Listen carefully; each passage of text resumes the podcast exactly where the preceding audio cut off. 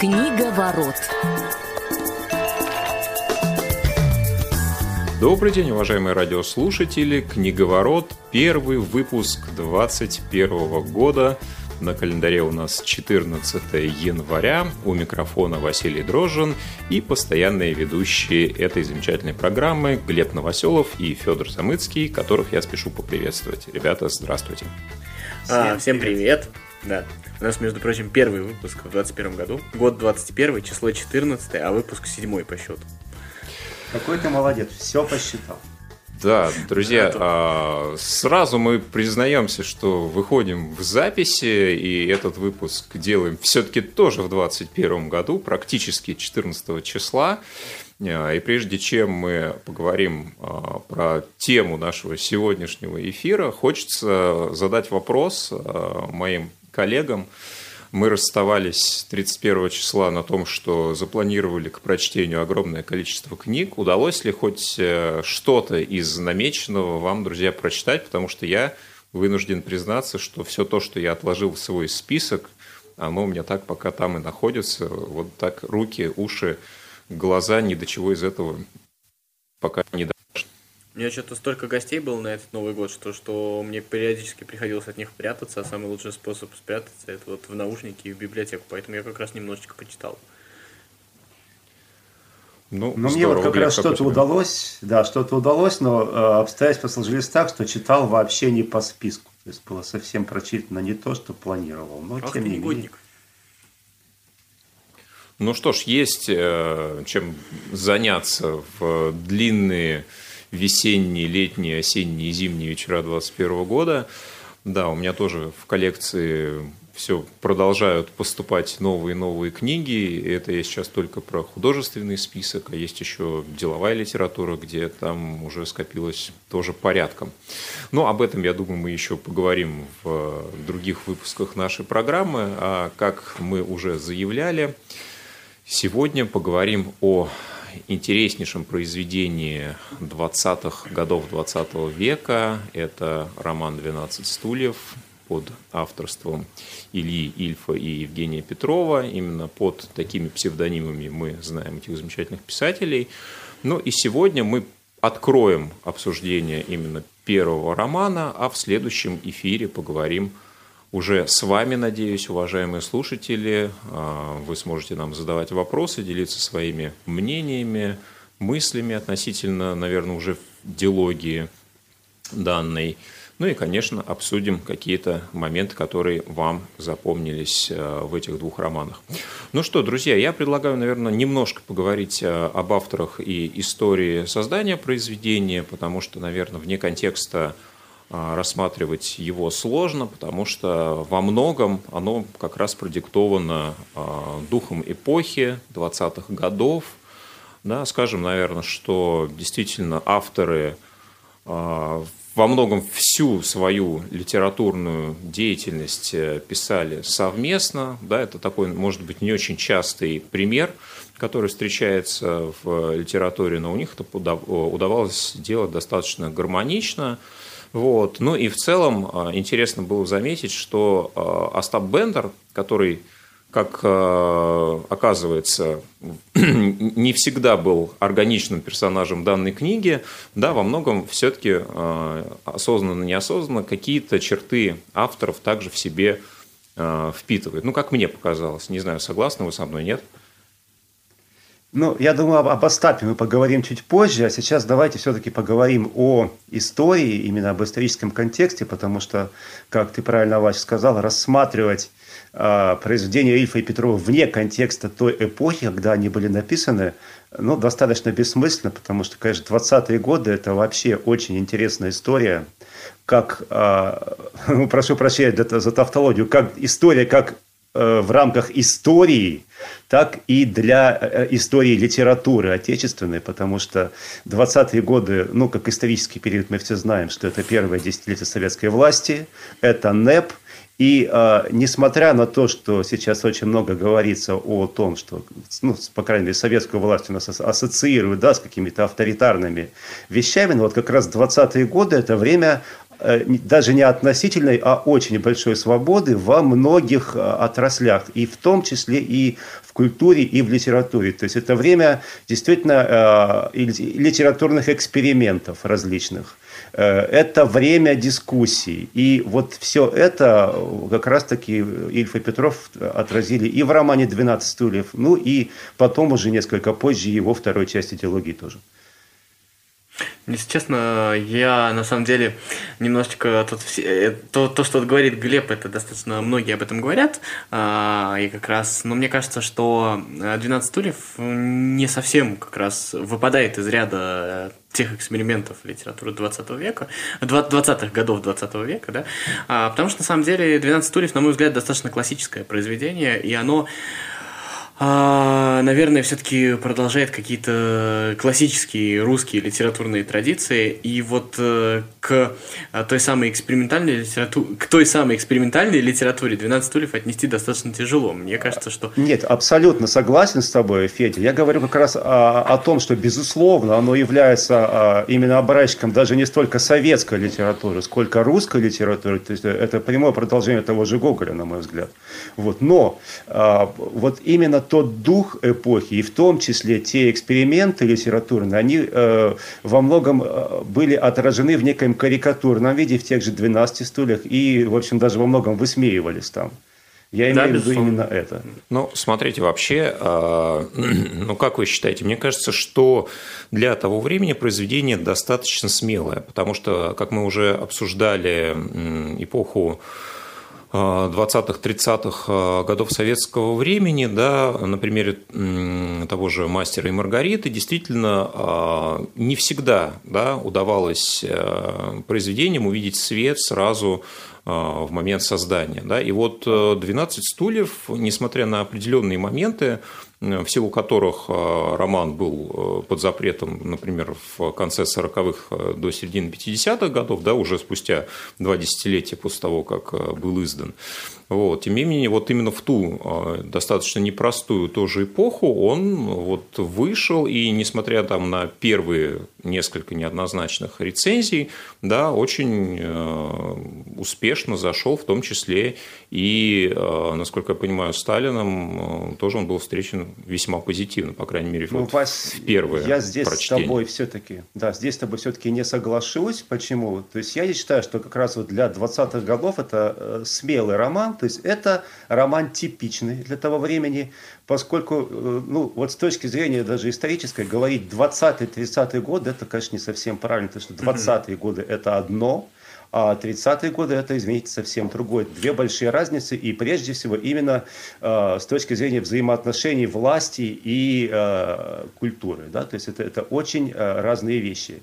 И как раз 20-е годы, когда писался этот роман, вот те вещи, над которыми можно было смеяться в 20-е годы, в 30-е, конечно, это было уже несколько сложнее.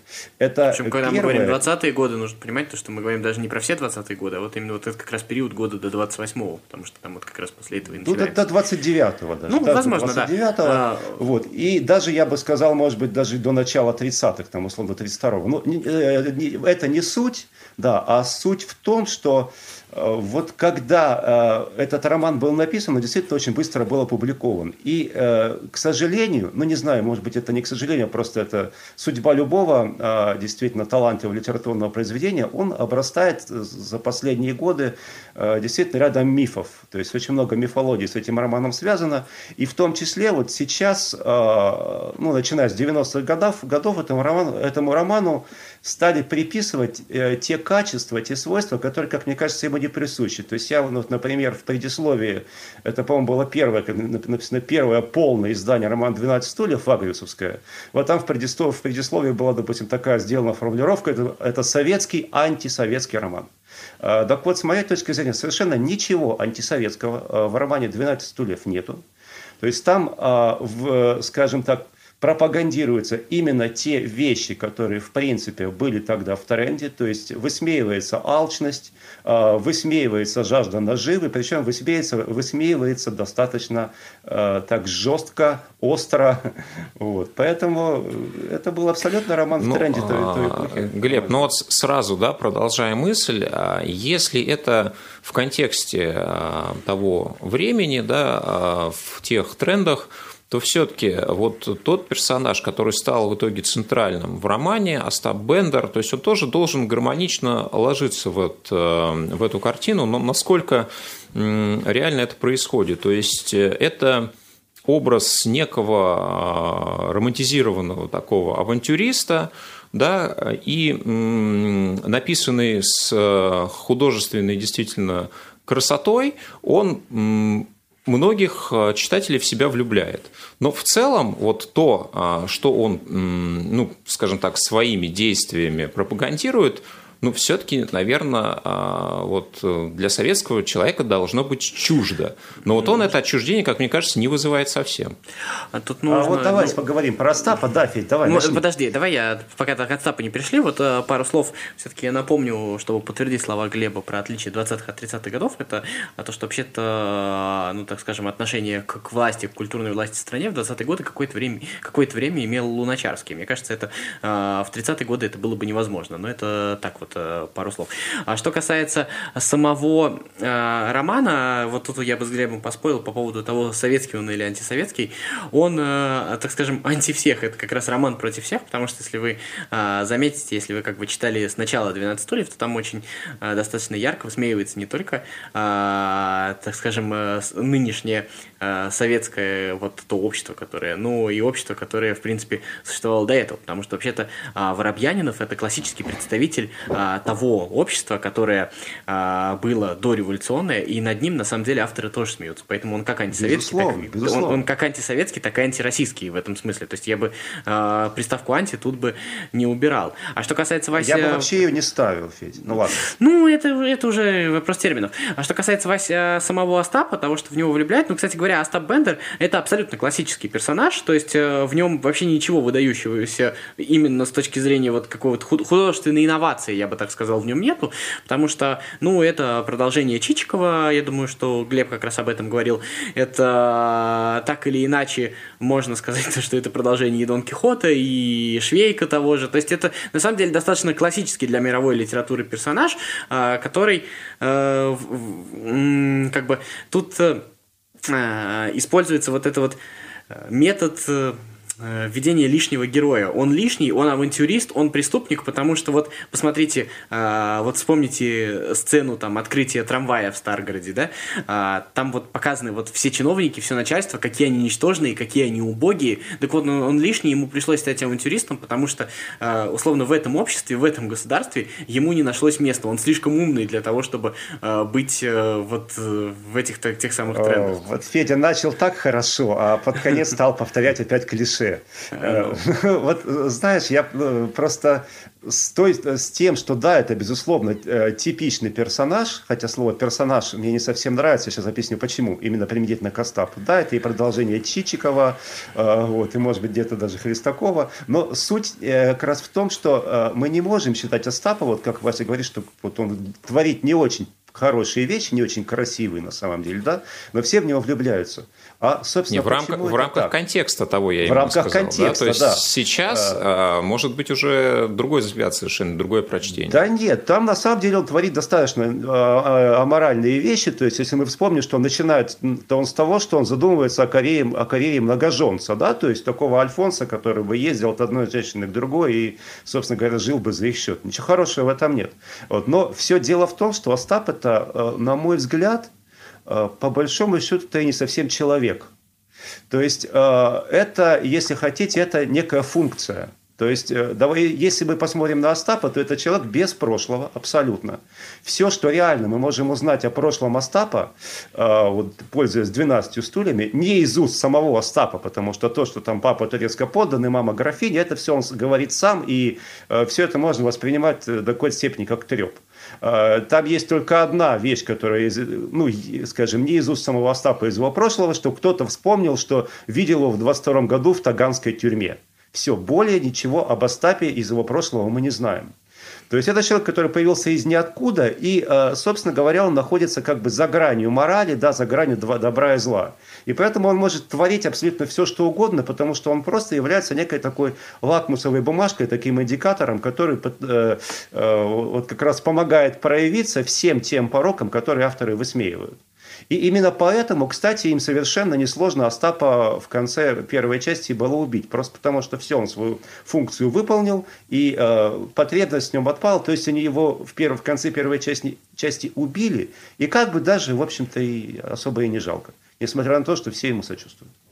Не, я, кстати, насчет большой влюбленности в Остапа, я вот, допустим, я помню, когда сейчас я уже перечитывал, наверное, такого не было, но я помню первый раз, когда я читал, на самом деле он достаточно часто вызывал совершенно мерзейшие чувства, то есть сказать то, что прям такой вот а, абсолютно влюбляющий в себя персонаж, это тоже достаточно сложно. Другой вопрос, то, что вот ты, Глеб, сказал про то, что я говорю, может быть, это и звучит как клише, но при всем при этом а, достаточно трудно отрицать то, что это, ну, достаточно классическая история, опять же, которая достаточно часто используется, того, когда у человека явно есть мозги, у него явно есть способности, но они пошли, в общем-то, не там, не там и не туда. И мне кажется, что все-таки, все-таки, а, так или иначе, тональность произведения говорит о том, что обвиняется в этом э, уклад общества, так скажем. Э, потому ну, что ну вот я ну, тоже да. как раз хотел продолжить эту мысль. Действительно, человек с э, интересными задатками, да, получается, занимается не очень э, правильными с точки зрения морали, и с точки зрения того времени э, и тех законов делами, да, и при этом не может э, найти себя в этом обществе, да, будучи реальным человеком или будучи функцией, но тем не менее это действительно символично. Мне кажется, очень интересно. Немножко, да. Да, я хотел просто то, добавить, что, что человек, человек не из того времени, и вот э, он там написано, что примерно ему 27 лет, 27 год, то есть он ровесник века. То есть вот родить он, родись он лет на 10 пораньше, он, наверное, стал бы кем-то вроде, там, не знаю, вроде Григория Котовского, например. То есть вот такой рисуется образ сразу. Очень интересно, что мы а, обсуждаем а, Остапа, да, естественно, при том, что изначально, по задумке автора, его вся функция сводилась к единственной фразе да, про ключ от квартиры, где деньги лежат. То есть э, он потихоньку-потихоньку все больше э, влияния э, проникал, проникал в различные части и главы романа, да, и изначально он был очень таким маленьким второстепенным героем, и интересно было бы, как роман получился бы вот без него. Да? Получается, вот эти функции, которые выполнил в итоге э, персонаж Бендера, да, нужно было иллюстрировать какими-то другими вещами. И вот насколько эта задумка получилась бы, было бы, конечно, интересно посмотреть вот на первое издание. Еще знаете, какой момент интересен? Мне интересен вот то, что, о чем говорит Вася, это раз. А второе, мне интересно, как бы мы с вами и вообще все бы говорили об Остапе Бендере, и не прочитая, условно говоря, э, «Мы золотого теленка», а прочитая только «12 стульев», которые мы сегодня обсуждаем. Вот, потому что согласен вот, полностью когда мы романтизируем Отстапа, все-таки он, он более романтизированный персонаж как раз во второй части. А как раз в первой части он, ну, я бы не сказал, что он особо э, такие приятные эмоции вызывает. И вот нас, насколько это бы впечатление, этот эксперимент, он уже никаким образом его не поставить, он чистым, наверное, не будет никогда, но это было бы любопытно посмотреть. Вот Федя согласен полностью, но про золотого теленка мы будем говорить в следующий раз. Но да, конечно же, он именно в золотом теленке начинает очеловечиваться, у него уже появляются человеческие черты, и это уже совсем немножко, это уже не тот Остап, на самом деле. Ну, а от Остапа я предлагаю перейти к э, персонажам, которые в книге также интересно и ярко представлены. Да? Ну, конечно, про Воробьянинова несколько слов э, необходимо сказать, да, все-таки что это, вот образ такой отжившей эпохи, да, как Федя говорит, высмеивается не только определенные черты советского периода, но и в том числе царской России, да, и вот это вот царская Россия, которая либо не смогла там, э, найти себе место вот в новой в новом строе, да, и вынуждены как-то приспосабливаться, растворяться, да, занимать какие-то вот мелкие конторские чины, да, и вот тосковать по тому, что было когда-то. И вот ну, такой символизм, да, что всю историю романа пытается, пытается Ипполит Матвеевич э, вспомнить да, и представить, как, как это возможно и как это было, да, и в конце его все мечты разрушаются вот об, этот, ну, об эти реалии советского такого мне кажется, знаю. что авторы вообще очень сильно презирают Воробьянинова. А, презирают в том смысле, то, что, во-первых, он омерзительно слабый, и там вот есть вот даже как насмешка, несколько раз упоминается то, что он вообще-то ростом был метр восемьдесят, то есть он достаточно высокий человек, но если ты вот не будешь обращать на это внимание, когда читаешь, то тебе все время кажется, что это какой-то такой вот жалкий, ничтожный человечек. И презирают его ровным э, счетом за то, э, вот презирают, э, наверное, наверное, пафосно слишком будет сказать, но отчасти вот ту Россию, которая может быть, и в ней что-то было прекрасное, но которая себя не отстояла, так скажем, и презирают как ту часть дворянства, а, ну, допустим, у кого-то хотя бы нашлись там силы и возможности еще, еще что-то хотя бы уехать. А этот вот а, остался и приспособился до такой степени, что стал настолько жалким и мелким, что когда ты слышишь про метр восемьдесят, ты в это не веришь. Вот у меня вот Воробьянинов где-то вот постоянно вот э, в, в таких тональностях фигурирует. Но еще ну, такой вот интересный... Даже штрих, э, да, когда вот э, Воробьянинов первый раз приезжает в Старгород, да, и вот эти его ассоциации с тем, что он идет по знакомым улицам и никого не может узнать, и вот то ли э, нет тех людей уже, то ли они настолько изменились или приспособились, да, как и он сам, что вот они стали неузнаваемы. Ну, Я да, безусловно, это... мысли, что мы говорим, извини, Федя, да. Да, конечно. Мы говорим, мы говорим о Воробьянинове сейчас – я ловлю на мысли, что вообще в чем еще особенность 12 стульев, что там не просто нету каких-то персонажей, которым по-хорошему можно было бы сочувствовать, но в принципе вот до какой-то степени они все являются функциями. То есть э, они все э, намеренно описаны настолько гротескно, чтобы вызывать неприязнь. И вот это, наверное, тоже особенность отличия 12 стульев от ну, э, ряда советских произведений, да, потому что все-таки для советской литературы такой, для классической характерно наличие какого-то положительного этого персонажа. Здесь их просто нет. То есть тут один хуже другого. То есть, проще говоря, они описали вот все, кто там описан, это люди, которые просто паразитируют. То есть там людей, там которые есть один созидают. положительный отчасти персонаж. В «Золотом теленке» есть, а вот Нет, в, э, даже в «12 стульях» все-таки. Это, на мой взгляд, не то чтобы прям положительный персонаж, но все-таки а, он вот немножечко периодически появляется. Это, блин, как же фамилия инженер, который проектировал трамвайную линию в Старгороде. То есть это вот э, снова такая противоположность Остапу в каком-то смысле. То есть человек тоже с талантами, человек тоже способный, и человек а, который, наверное... Три, Триухов, по-моему. Триухов. Да, наверное, который тоже мог бы стать преступником, наверное, авантюристом, еще кем-то. Ну, им не стал, в, в какой степени, возможно, потому что харизмы и характера, как Остапа, не хватило, потому что он там тоже достаточно жалкий. А, но при всем при этом, а, как бы они там не распинались а, про вот на своих митингах, а, какие бы они там заученные правильные речи не говорили, без вот этого профессионала, без вот этого специалиста, которых там осталось не так много, а, они, в общем-то, не справились. И мне кажется, что вот это, наверное, единственный персонаж, который, если вызывает не сочувствие, но как минимум э, показывает, э, за что зацепиться, если уж за что-то цепляться.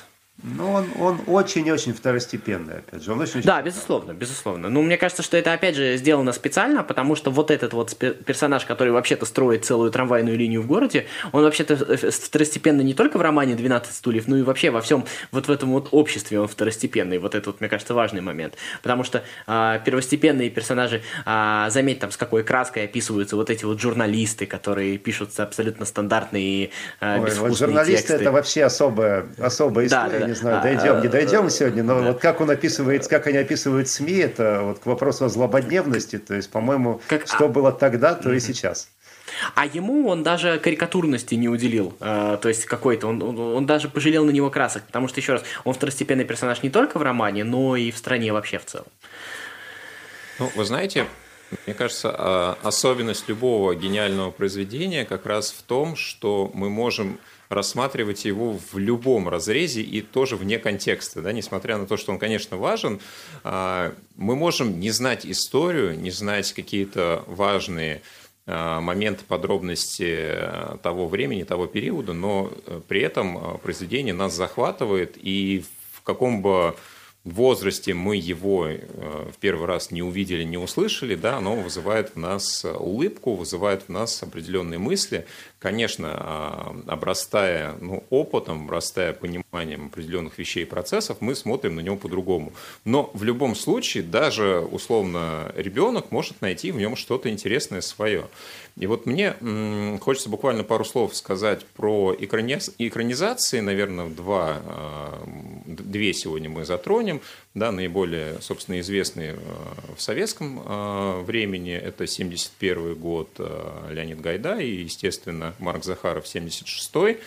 Вот, друзья, у вас какое впечатление? Вы ну как, вам нравится как произведение либо то, либо другое? Если да, мне то не нравится экранизация 12 стульев вообще. То есть мне, мне нравится Миронов, э, он безусловно яркий, он безусловно, э, он безусловно прекрасен, но вот как, как экранизация, как э, представление, так скажем, романа 12 стульев мне не нравится вообще. То есть вот от слова совсем. Э, я не могу, я не ассоциирую это с изначальной идеей, с изначальным вообще атмосферой романа. Мне не попадает. Но я вот не могу сказать, что мне прям совсем не нравится, но если сравнивать две эти экранизации, то вот при всей моей любви э, невероятной к Марку Захарову, в данном случае все-таки Гайдай. Я еще вот э, добавил бы ту вещь, вот Вася говорил то, что в любом возрасте находим что-то свое, но я вот сейчас вот перечитывал, готовясь к программе, и я, ну, у меня 12 стульев всегда котировались так высоко, у меня первый раз было столько впечатлений, меня так сильно а, шарашило, вообще мне было ну, я не знаю, это было настолько сильно, настолько меня попало, что, возможно, я себе придумал и возвысил эту книжку даже больше, чем она есть, потому что когда вот сейчас я перечитывал, готовясь к программе, ну, не то чтобы я в чем-то разочаровывался, но, честно, я понял, что я, наверное, в своих мыслях э, книжку сделал, наверное, чуть-чуть выше и чуть-чуть больше, чем она есть на самом деле. Это не значит, что она маленькая, это не значит, что она недостойна, но я, наверное, в своей голове изначально раздул этот образ. Ну, такое тоже бывает, но а, почему я решил поговорить про экранизации, да, опять же, часто бывает, что мы сначала знакомимся с экранизацией, и потом уже читаем книгу. Ну, например, в моем случае было так, потому что, конечно, ну, советскую классику, по крайней мере, вот э, люди моего возраста чаще сначала смотрели, а потом читали. Вот. И мне, наверное, тоже ближе все-таки э, вот наверное, то, как видит это Гайдай, хотя тоже, э, ну, я, я бы даже не сравнивал, все-таки, конечно, очень своеобразное прочтение получилось, но то, что то, что было сделано через пять лет, у меня вызывает вопросы, да, то есть, как бы, во-первых, это редкий случай, да, когда вроде как мы видим в советскую эпоху ремейк, да, казалось бы, уже сделанное произведение, не сказать, что сделано там ну, как-то не очень хорошо. При этом 10 а, актеров, да, играли и в первой, и во второй экранизации. Это очень интересно получилось. И получается вот такой стиль, да, а, который сопровождает многие фильмы той эпохи, а, такой относительный мюзикл, да, и это все немножко размывает, конечно, вот а, изначальный замысел, как мне казалось. Это немножко уже другое произведение получилось. Оно может быть там со своими плюсами и минусами, но, как мне кажется, оно немножко от изначальной задумки все-таки ушло. Согласен. Безусловно, Согласен, но это вообще другая тема, это тема экранизации, которая, я думаю, мы как-нибудь ее обсудим, потому что, мне кажется, вообще экранизациям второй половины 20 века свойственно, на самом деле. Ну, то есть, а, так скажем, для экранизации того времени это были хорошие экранизации. А, по нынешним меркам, наверное, вот в плане того, как сейчас умеют э, полностью перевести фильм в, э, на экран всю книгу э, до каждой мельчайшей подробности, тогда, конечно, так не делали. И в этом смысле, возможно, поэтому я и не... В меня и не попали эти экранизации. Мне, кстати, было бы интересно, если бы сейчас э, попытались бы что-нибудь хорошее снять. Я в это не очень верю, но было бы интересно. Ну, «Золотого теленка», кстати, же сделали. Было не очень хорошо. Ну, не очень хорошее, согласен. Да, ну что ж, про золотого теленка мы обязательно поговорим в нашем следующем эфире, а, который будет ровно через неделю, 21 января. Призываю вас, друзья, обязательно послушать. А на сегодня все. Напоминаю, что с вами были Федор Замыцкий, Глеб Новоселов, Василий Дрожин. Услышимся. Всем всего хорошего. Пока-пока. Всем пока.